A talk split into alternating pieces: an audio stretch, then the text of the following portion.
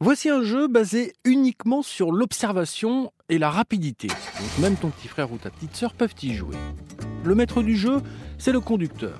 Tout en conduisant, il désigne un objet qu'il aperçoit devant ou dans son rétroviseur. Et c'est tout.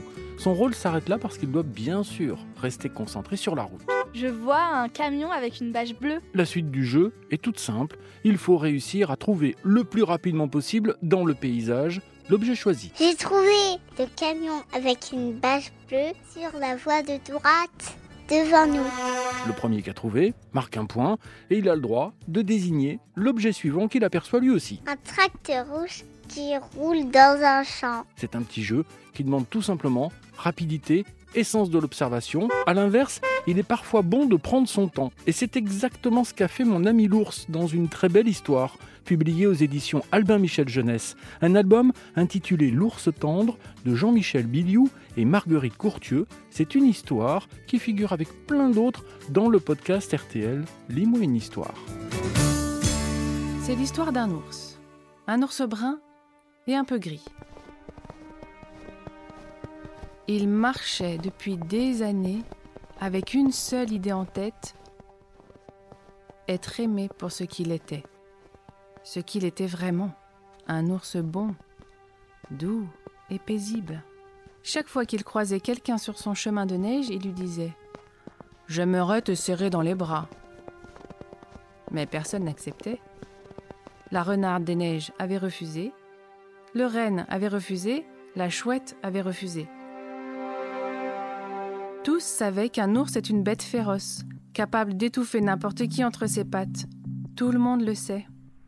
L'ours brun et un peu gris n'avait jamais eu une telle pensée. Il était différent de ses frères et sœurs. Il était bon, doux et paisible. Qui pouvait le croire? Il marchait depuis des années maintenant. Il faisait froid ce matin-là, et l'ours brun et un peu gris commençait à perdre courage. Personne ne comprend qui je suis. Cela le rendait triste, mais il continuait à avancer, avec sa seule idée en tête. Le matin suivant fut encore plus glacial. Le vent soufflait. Les arbres hurlaient. Soudain, une silhouette sombre quitta la forêt et s'approcha de l'ours brun et un peu gris. C'était une louve, une louve aux yeux noirs. Elle aussi marchait depuis des années. Avec ses petits, elle avait traversé la nuit, et peut-être un peu plus. Elle tremblait, elle tremblait beaucoup. Mais elle osa regarder l'ours brun et un peu gris au fond des yeux. Il fut très surpris. C'était la première fois que cela lui arrivait. Il balbutia ces quelques mots. Je t'en prie, n'aie pas peur de moi. La louve lui répondit. Je n'ai pas peur, grand ours. Je tremble simplement de froid.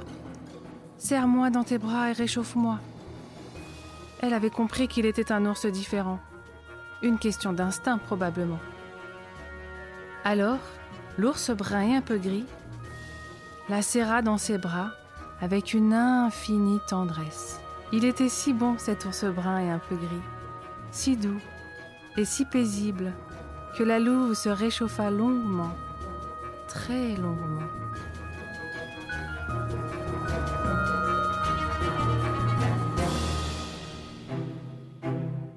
Ainsi se termine L'ours tendre de Jean-Michel Biliou et Marguerite Courtieux.